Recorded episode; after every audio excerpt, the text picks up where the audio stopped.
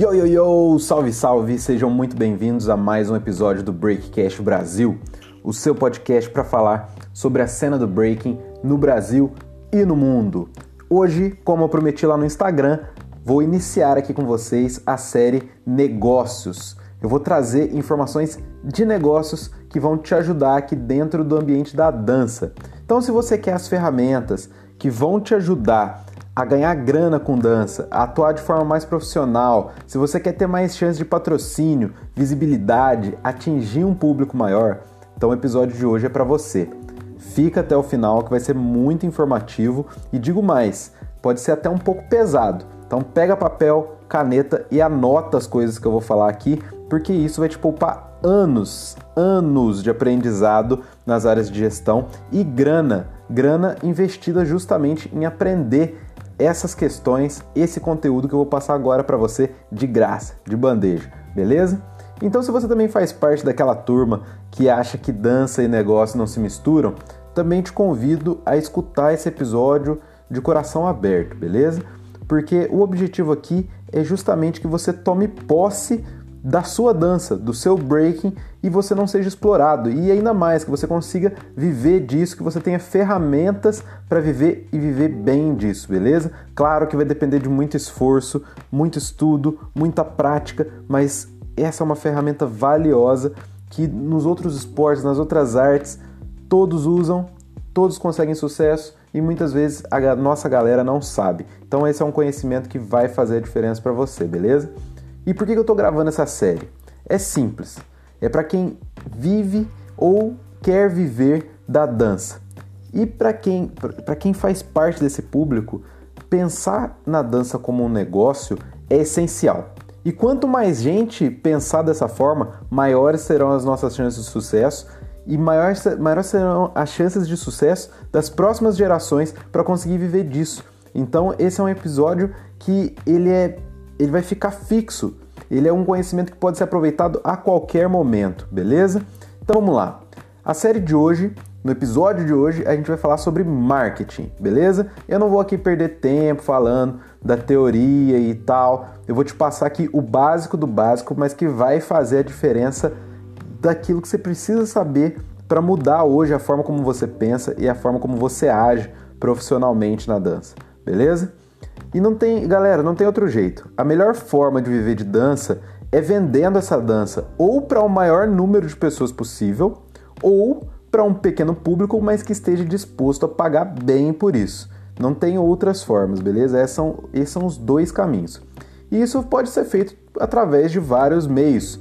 Você pode organizar eventos, projetos, trabalhar suas mídias sociais, aulas em academias, em estúdios ou competindo. Mas é aquela coisa, né? Você pode até tentar ser um campeão e tal, não quero te desmotivar, mas só existe um primeiro lugar em cada campeonato. E todo mundo sabe, quem é da dança sabe, muitas vezes esses campeonatos, o que você vai ganhar, se valer alguma grana, é o, o suficiente para você comprar uns dois Big Mac e um milkshake. Não vai ser uma grana tão relevante. A maioria dos campeonatos é assim. Isso não é uma crítica, viu? É só a realidade, eu não quero parecer que eu estou criticando os eventos, muito pelo contrário, eu quero que tenha muitos eventos. Mas infelizmente a nossa realidade hoje é essa, justamente porque nós não temos público suficiente, porque falta marketing. Marketing vai fazer diferença, inclusive na produção de eventos, beleza? Então vamos lá. O marketing nada mais é então do que a ferramenta, a arte que facilita as trocas e negociações. Ponto beleza? Então muitas vezes a pessoa fala marketing como uma coisa pejorativa, como uma coisa ruim, mas não. Marketing é uma arte, é um conjunto de técnicas que vão te ajudar a facilitar suas negociações em qualquer âmbito da sua vida, beleza? E eu não vou ficar me alongando em, em definições, eu quero ir para a prática, beleza? E a prática é o seguinte: afinal, o que, que as pessoas querem? O que, que você que está escutando esse podcast quer? O que todo mundo quer? Não é ter os seus problemas resolvidos, não é ter facilidade na vida, nas questões da vida, não é, é justamente poder ficar um pouco mais tranquilo e fazer aquilo que você gosta. Então, aí que está o segredo de tudo. O segredo de qualquer produto, de qualquer processo, é justamente facilitar a vida das pessoas, resolver o problema das pessoas e se propor a talvez alimentar, atender o desejo de alguém. Talvez você pense, nossa, não tenho como resolver o problema de alguém com dança, mas talvez você tenha como atender o desejo de alguém com dança. E é aí que a gente vai conversar, beleza? Existem vários tipos de necessidades. E aí tem as necessidades que são é, as mais básicas, como por exemplo comer, se vestir, ter onde morar, e tem as necessidades que são um pouco mais sofisticadas, que são justamente entretenimento, diversão, que são coisas que justamente a gente pode atender com dança, mas a gente tem que saber a forma como a gente vai pensar isso, beleza? Então, nós temos inúmeros desejos. Todo mundo tem inúmeros desejos, não tem nem como listar aqui, toda hora aparece um desejo novo, toda hora aparece algo que você nem imaginou que você precisava daquilo, que você queria aquilo, e quando vê aquilo está eh, no seu dia a dia, é o que você quer, você está trabalhando para comprar ou para ter justamente aquela coisa. E aí entra a nossa dança, justamente aquilo que a gente tem a oferecer. O breaking pode atender os desejos de muita gente, mas ao mesmo tempo pouca gente deseja o breaking. Como que isso pode ser? Como assim? Existe muita gente que acredita que o breaking está bombando, mas sério, sério mesmo. Olha o mundo ao seu redor. Fora os, os filmes, as, uh, os poucos casos de sucesso, tem muita gente querendo breaking, tem muita gente indo aos campeonatos, tem muita gente acessando os seus vídeos e tal. A não ser que você seja um b-boy ou um bigger muito famoso, realmente não tem tanta gente assim. Então, você precisa formatar isso de uma forma que atenda justamente os desejos e as necessidades das pessoas que talvez ainda não conheçam o breaking. Então, vamos pensar de outras formas, vamos pensar analisando o público de forma geral. E através disso, por, vou, vou tentar trazer duas histórias de b-boys de sucesso b-boys que você conhece provavelmente, que você acompanha, e eu vou colocar aqui como esses caras trabalharam justamente o marketing e como eles não precisam ganhar campeonatos para estar no topo, para poder viver da dança deles, beleza? E são dois b-boys muito famosos, o Claude e o Focus. Claude do Skill Methods, você provavelmente conhece, participou do Red Bull BC One 2009, do UK Championships, e o Focus da Flow Mo, que também já participou do Red Bull BC One, já participou de vários campeonatos, é um b-boy muito tradicional. Primeiramente, vamos pegar o exemplo do Focus. É um b-boy de destaque, já participou de vários campeonatos, mas muita gente, e eu até me arrisco a dizer que a maioria das pessoas conhece, ou pelo menos já viu o Cloud, em outra mídia, que é a mídia de filmes, a mídia cinematográfica. No filme Step Up, no filme Ela Dança ou Danço. Talvez até mesmo você já tenha assistido esse filme. Ele viu aí justamente um problema de alguém, um desejo, mas não só o desejo do grande público, o desejo das produtoras que precisavam de um b-boy que soubesse atuar. Ele era um cara que é um cara que sabe atuar e que dança também, dança em alto nível. Então ele juntou isso e ofereceu justamente a solução do problema, que é um b-boy que soubesse atuar. E ele já participou de vários clipes de artistas muito famosos e tudo mais, porque ele soube promover essas características dele. Ele é o cara que dança e atua. Se você for no canal dele do YouTube, você vai perceber justamente que tem vídeos onde ele mostra a atuação dele. E, ou seja, ele está promovendo essa característica dele e atendendo um público muito específico, que é o público de produtoras, que não estão procurando o campeão mundial de breaking. Eles estão procurando um cara que dance bem e que saiba atuar, beleza? Do outro lado temos o B-Boy Focus, com outra estratégia completamente diferente, mas totalmente eficiente, que é atender o público de B-Boys e B-Girls do mundo inteiro que acompanham ele. Ele é um cara já renomado, um cara que tem uma carreira e é um cara que tem algo a ensinar, beleza? Você pode ser um cara que tem algo a ensinar. O Focus percebeu que muita gente muitos b-boys gostariam de ter mais informação sobre como vencer nos campeonatos, como dançar melhor, como melhorar a técnica. E aí ele criou uma plataforma que é o B-Boy Dojo, que é justamente o dojo dos b-boys, onde eles vão aprender todas as técnicas, tudo mastigado, tudo já toda a experiência do Focus ele oferece através dessa plataforma. E essa plataforma é focada em quem já dança.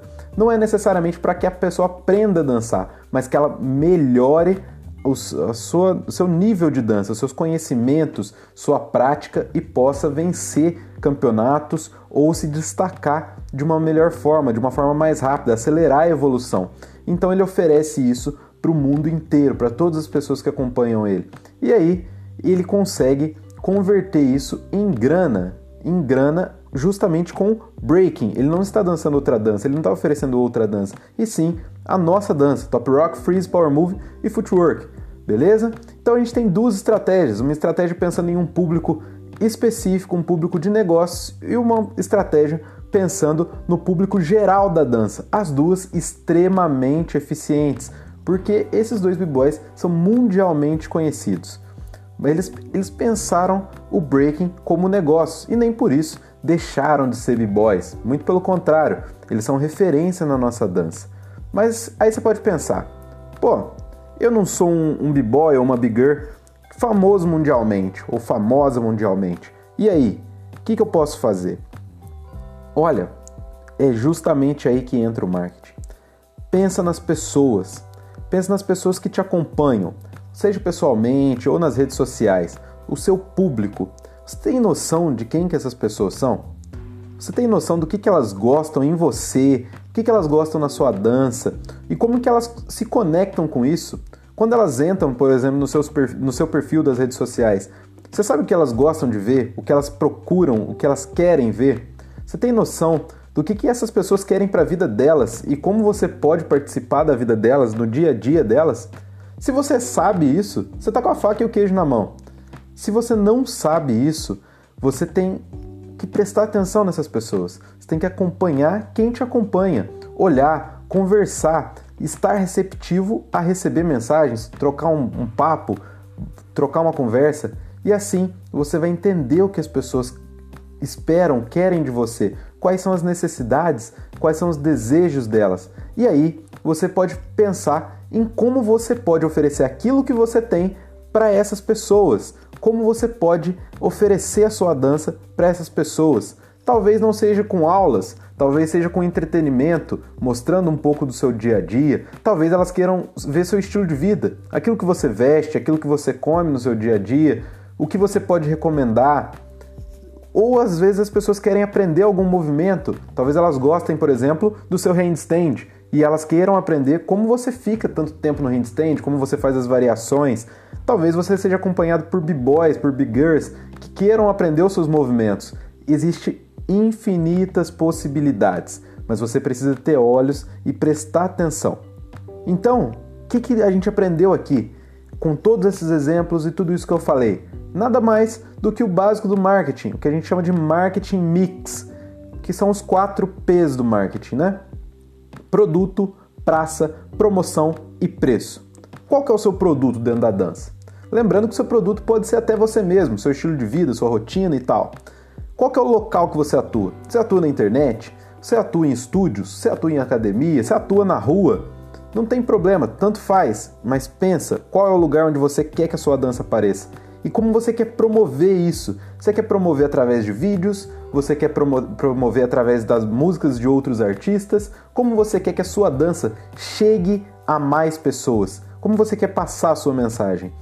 E depois de tudo isso, como e quanto você vai cobrar por aquilo que você tem a oferecer. Não é pecado, não é errado cobrar pela sua dança. Muito pelo contrário, assim você vai ter ferramentas de oferecer algo cada vez melhor para essas pessoas que acreditam no seu corre, que acreditam naquilo que você faz. Beleza? Então, esse é o ponto de partida, galera. E assim como na dança, como você vai treinando sempre, aprendendo, para evoluir, você precisa buscar informação, beleza? Então, se você tiver qualquer dúvida, quiser trocar uma ideia sobre negócio, sobre marketing, sobre dança, me procura lá no Instagram, é richardnunes.07 e a gente bate um papo, beleza? E aí, a gente vai falar nos próximos episódios sobre mais assuntos envolvendo negócios, precificação do serviço, quanto você cobra pelos seus serviços em dança, é, mentalidade empreendedora, finanças pessoais para b-boys e b-girls. Então fica ligado aí que em breve a gente volta, beleza? E não se esquece de compartilhar esse episódio com seus amigos, com seus companheiros de treino, com alguém que você conhece que quer viver de dança, beleza? Vamos, eu vou te ajudar a realizar esse sonho. Vou te dar as ferramentas e você coloca em prática, beleza? Tamo junto e até a próxima. Valeu!